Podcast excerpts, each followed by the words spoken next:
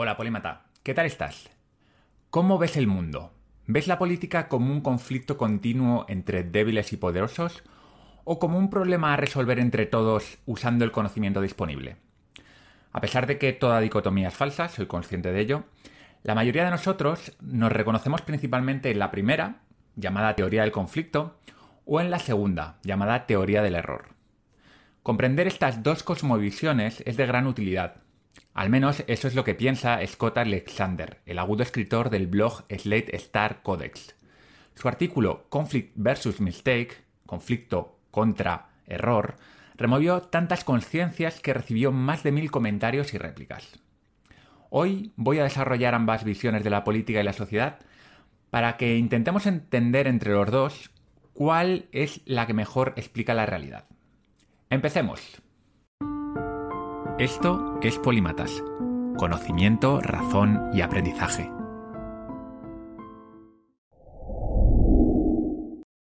Para asimilar bien ambas teorías, voy a repasar las diferencias clave que señala Scott Alexander en su artículo. Vamos a ir haciéndolo por partes. En primer lugar, hablemos de la política. Los teóricos del error ven el Estado y sus políticas como un paciente enfermo al que hay que curar. Para ello, debemos cooperar entre nosotros para encontrar a los mejores médicos y la mejor ciencia disponible. Así, aplicando las técnicas adecuadas y desechando las más nocivas, lograremos curarlo. Por su parte, los teóricos del conflicto ven la política más como una guerra, como una guerra en la que solo puede ganar uno. Es una guerra entre el pueblo y las élites, los ricos y los pobres, los opresores y los oprimidos. La enfermedad se curará cuando el mal sea estirpado. ¿Y qué hay del debate y la libertad de expresión? Bien, los teóricos del error ven el debate y el intercambio de ideas como la herramienta básica de la política. Igual que la ciencia es un trabajo de equipo y que solo un científico nunca podrá dar con la verdad, sino que se necesitan muchos trabajando en conjunto, las mejores medidas políticas también se encuentran gracias a la inteligencia colectiva. Por esta misma razón, los teóricos del error son acérrimos defensores de la libertad de expresión. Si un médico residente no critica al cirujano que está cometiendo un error en el quirófano, no lo hace por miedo a las represalias que pueda tener el cirujano, éste podría acabar con la vida del paciente. Por otro lado, los teóricos del conflicto no confían tanto en el debate. Al fin y al cabo, ¿debatirías con tu jefe una subida de sueldo? Bueno, igual algunos sí. Pero para ellos suena absurdo porque, al fin y al cabo, es el jefe quien tiene la sartén por el mango. Tampoco creen ciegamente en la libertad de expresión. Si la política es una guerra, como he dicho antes, dejar hablar al enemigo podría confundir a los nuestros y podría socavar nuestra causa. Después de todo, los privilegiados solo buscan justificar su posición de poder para poder mantenerla el mayor tiempo posible. ¿Y cómo ven los teóricos del error las relaciones entre grupos? Bien, los teóricos del error piensan que básicamente en todo grupo tenemos un conjunto de personas razonables y otro conjunto de personas que son unos trolls. Sin embargo, el teórico del conflicto piensa que los conflictos son inevitables, porque entre grupos siempre hay una simetría de poder. Este concepto es súper importante. Los ricos y los poderosos suelen ser pocos, pero tienen mucha influencia y dinero que utilizan para poder sacar provecho de los más débiles. Estos últimos, los más débiles, los pobres, son más numerosos y tienen buen corazón, pero para contar con alguna posibilidad de ganar la guerra necesitan unirse y hacer piña. Otro punto de desencuentro es cómo ven la complejidad. Los teóricos del error ven con desprecio la ingeniería social. Creen que la sociedad y la economía es un sistema demasiado complejo como para poder intervenir en él sin provocar consecuencias no deseadas. Haciéndolo, a menudo, es más lo que se rompe que lo que se arregla. Por su parte, los teóricos del conflicto creen que el argumento de los teóricos del error es solo una pobre excusa para no hacer nada y para mantener el statu quo. Dicho de otro modo, mantener las cosas igual para que los ricos sigan comprándose yates y deportivos mientras que la gente muere de hambre en la calle. Ambas cosmovisiones también tienen maneras diferentes de, ver cómo, cómo salvar el mundo. A la hora de salvar el mundo, los teóricos del error confían en poner al mando a las personas más competentes, más adecuadas, a los fríos expertos o como lo llaman algunas personas, a los tecnócratas. Gente que tiene grandes conocimientos en economía, en sociología, en derecho, en diplomacia, en definitiva, en todo lo que se necesita para gobernar. Los teóricos del error sospechan de un exceso de pasión y de retórica, porque la emoción a menudo lleva a tomar rumbos equivocados. Los teóricos del conflicto, como te puedes imaginar, ven las cosas de una manera bastante diferente. Creen que los problemas principales están a la vista, son obvios, y si no se solucionan, no es por el desconocimiento, sino por falta de interés. Por lo tanto, confían en activistas implicados y apasionados que armen cuanto más ruido, mucho mejor, y que indiquen el camino a los que están indecisos. Sospechan del que analiza demasiado. Al fin y al cabo, no hace falta ser Einstein para ver la explotación y la injusticia que nos rodea. ¿Y qué hay del origen de las ideas? Bien, cuando se trata de obtener buenas ideas, los teóricos del error no se preocupan por su origen. Incluso Hitler o Stalin pudieron tener buenas ideas. ¿Por qué no van a tenerlas Trump o Biden? Lo importante es la calidad, no quién ha puesto la idea encima de la mesa. Los teóricos del conflicto, sin embargo, creen que esta visión es completamente ingenua. Al fin y al cabo, nada bueno puede venir del enemigo. Si Bill Gates propone alguna medida para mitigar las futuras pandemias mundiales, incluso aunque esta medida pueda parecer razonable, es probable que tenga algún interés oculto. Bien, ¿y qué hay del racismo, del feminismo, de todos esos ismos? El teórico del error percibe el racismo como un sesgo cognitivo más, una tendencia que tenemos desde muy pequeños a desconfiar en lo diferente. Por contra, el teórico del conflicto piensa en el racismo como un conflicto entre razas, una lucha entre razas, la opresión de un grupo privilegiado, los blancos, sobre una minoría, los negros. Esto les permite explicar fenómenos como que los blancos de clase media en Estados Unidos sigan defendiendo a la clase rica y capitalista blanca. Ambos grupos son críticos con la democracia, pero lo hacen por motivos diferentes. Los teóricos del error critican que la democracia no ponga en el poder a la gente más apta. Los votantes, al fin y al cabo, son un grupo de ignorantes incapaces de votar por las personas adecuadas. Su sueño es que haya un grupo de expertos que dirijan el país tomando decisiones racionales. Los teóricos del conflicto no ven a los tecnócratas con buenos ojos, porque al final de la película acabarán bailando al son de los poderosos. Los teóricos del conflicto critican que la democracia se ha corrompido porque los ricos y los grandes lobbies ejercen demasiada influencia sobre los gobernantes. Sueñan con una revolución en la que el pueblo tome las riendas del poder. Los teóricos del error, por contra, creen que una revolución nos llevaría de nuevo a la casilla de salida, una nueva élite gobernante y los mismos problemas de siempre. ¿Y cómo se ven los teóricos del error y del conflicto entre sí? Bien, los teóricos del error ven a los teóricos del conflicto como personas incapaces de entender cuestiones básicas como que el libre comercio y la innovación tecnológica nos beneficia a todos. Creen que no ven nada más allá del conflicto porque están tan obsesionados por el concepto del poder, piensan que tienen una visión primitiva y pesimista del mundo que no admite la existencia de los errores, sino que todo lo que ocurre es por culpa de los malos, y también por culpa de los incentivos perversos que existen. Por su parte, los teóricos del conflicto ven a los teóricos del error como el enemigo. Ellos son parte del problema.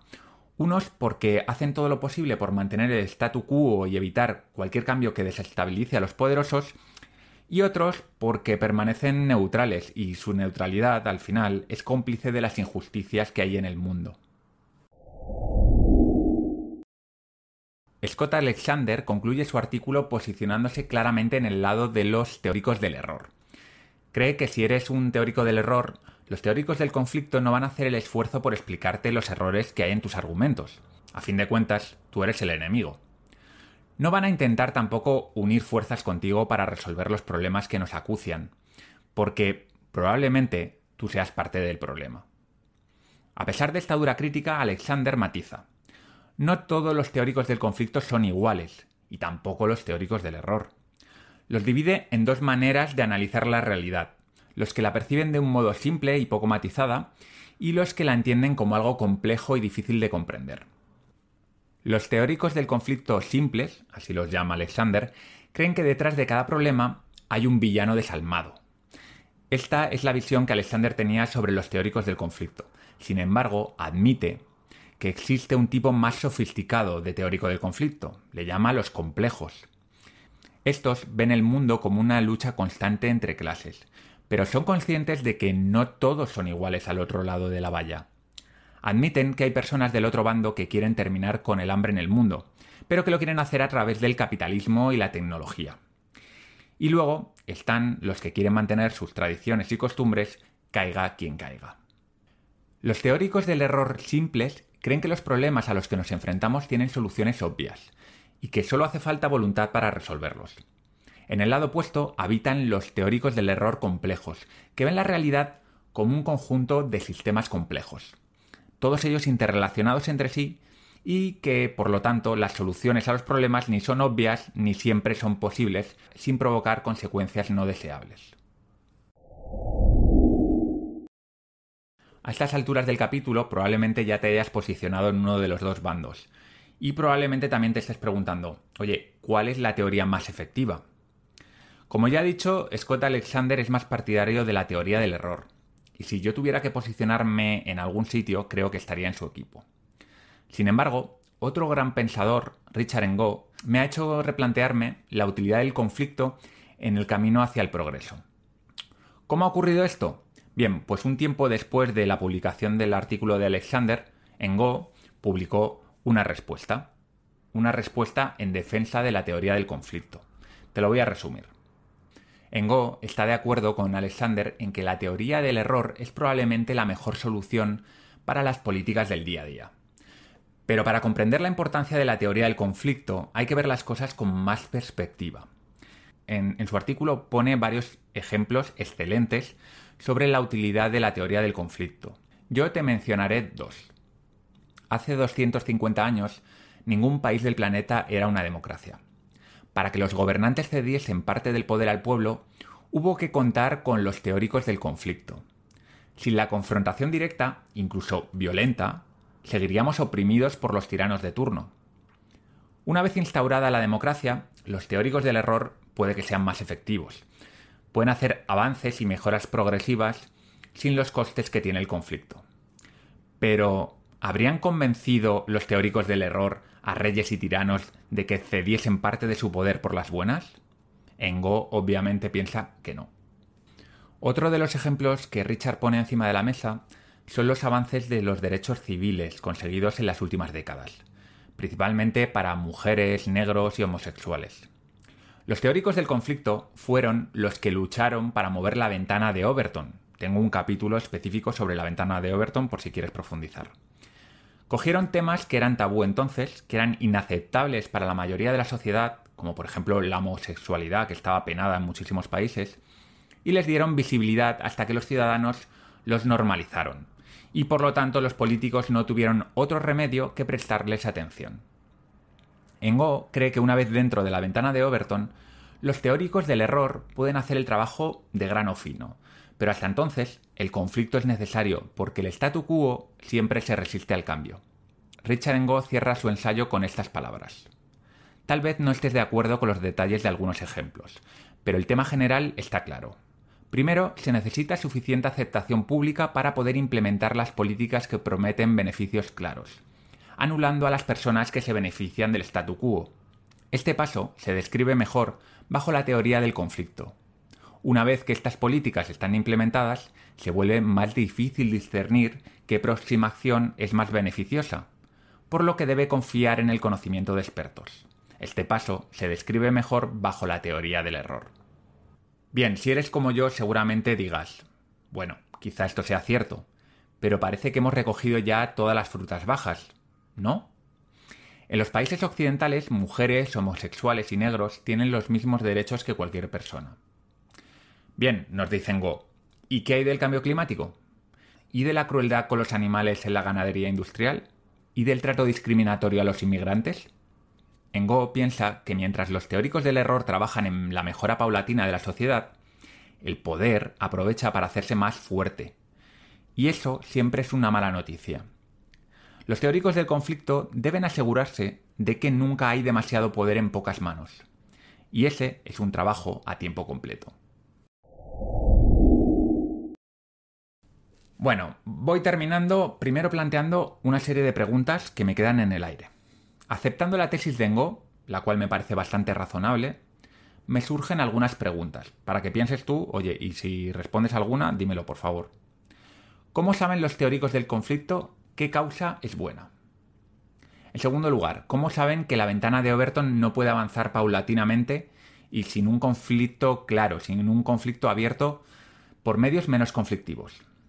En tercer lugar, me pregunto si serán capaces los teóricos del conflicto de parar cuando el conflicto provoque más problemas de los que soluciona y dar en ese momento paso a los teóricos del error. Y por último, me pregunto si una proliferación de conflictos entre distintos grupos puede fragmentar a toda la sociedad poniendo la convivencia en peligro y al final provocando más daño que beneficio. Vamos con unas últimas reflexiones. Cuando Scott Alexander puso encima de la mesa la diferencia entre los teóricos del error y los teóricos del conflicto, lo que estaba haciendo era aludir a dos de las grandes teorías sociológicas del último siglo, la teoría del funcionalismo y la teoría del conflicto. Ambas son muy complejas y se dividen a su vez en muchísimas corrientes de pensamiento, por lo que comprenderlas lleva mucho tiempo. Y aquí es donde reside el valor de este artículo fantástico de Scott Alexander, y por lo que yo creo que tuvo tantísima relevancia. Y es que simplifica el modo que tenemos de ver la política y la sociedad en dos cosmovisiones. Y aun sabiendo que son muy limitadas, que son los extremos de una amplia escala de grises, para mí son útiles para tratar de comprender mejor el mundo, y eso no es poco. A mí, por ejemplo, me ha ayudado a empezar a desentrañar uno de mis grandes conflictos internos. Y es que por un lado no me gusta nada el conflicto, pero por lo que veo a veces puede ser necesario. O igual no, o quizás hay un modo más pacífico de llegar al mismo punto sin pagar un precio tan alto. ¿Tú qué opinas? Bueno, Polímata, espero que te haya gustado el capítulo de hoy. Es un tema al que yo le he dado muchas vueltas y que seguramente siga dándole vueltas, así que quizá en un futuro hable más sobre el tema. Sin más, me despido, te recuerdo que hay una newsletter, Píldoras de Sabiduría, en polimatas.com con Y. Si quieres estar al tanto de todo lo que ocurre en Polímatas y de cosas que no publico en ningún sitio, vete ahora mismo y suscríbete. Nos vemos muy pronto, soy Val Muñoz de Bustillo y esto ha sido un capítulo más de Polímatas.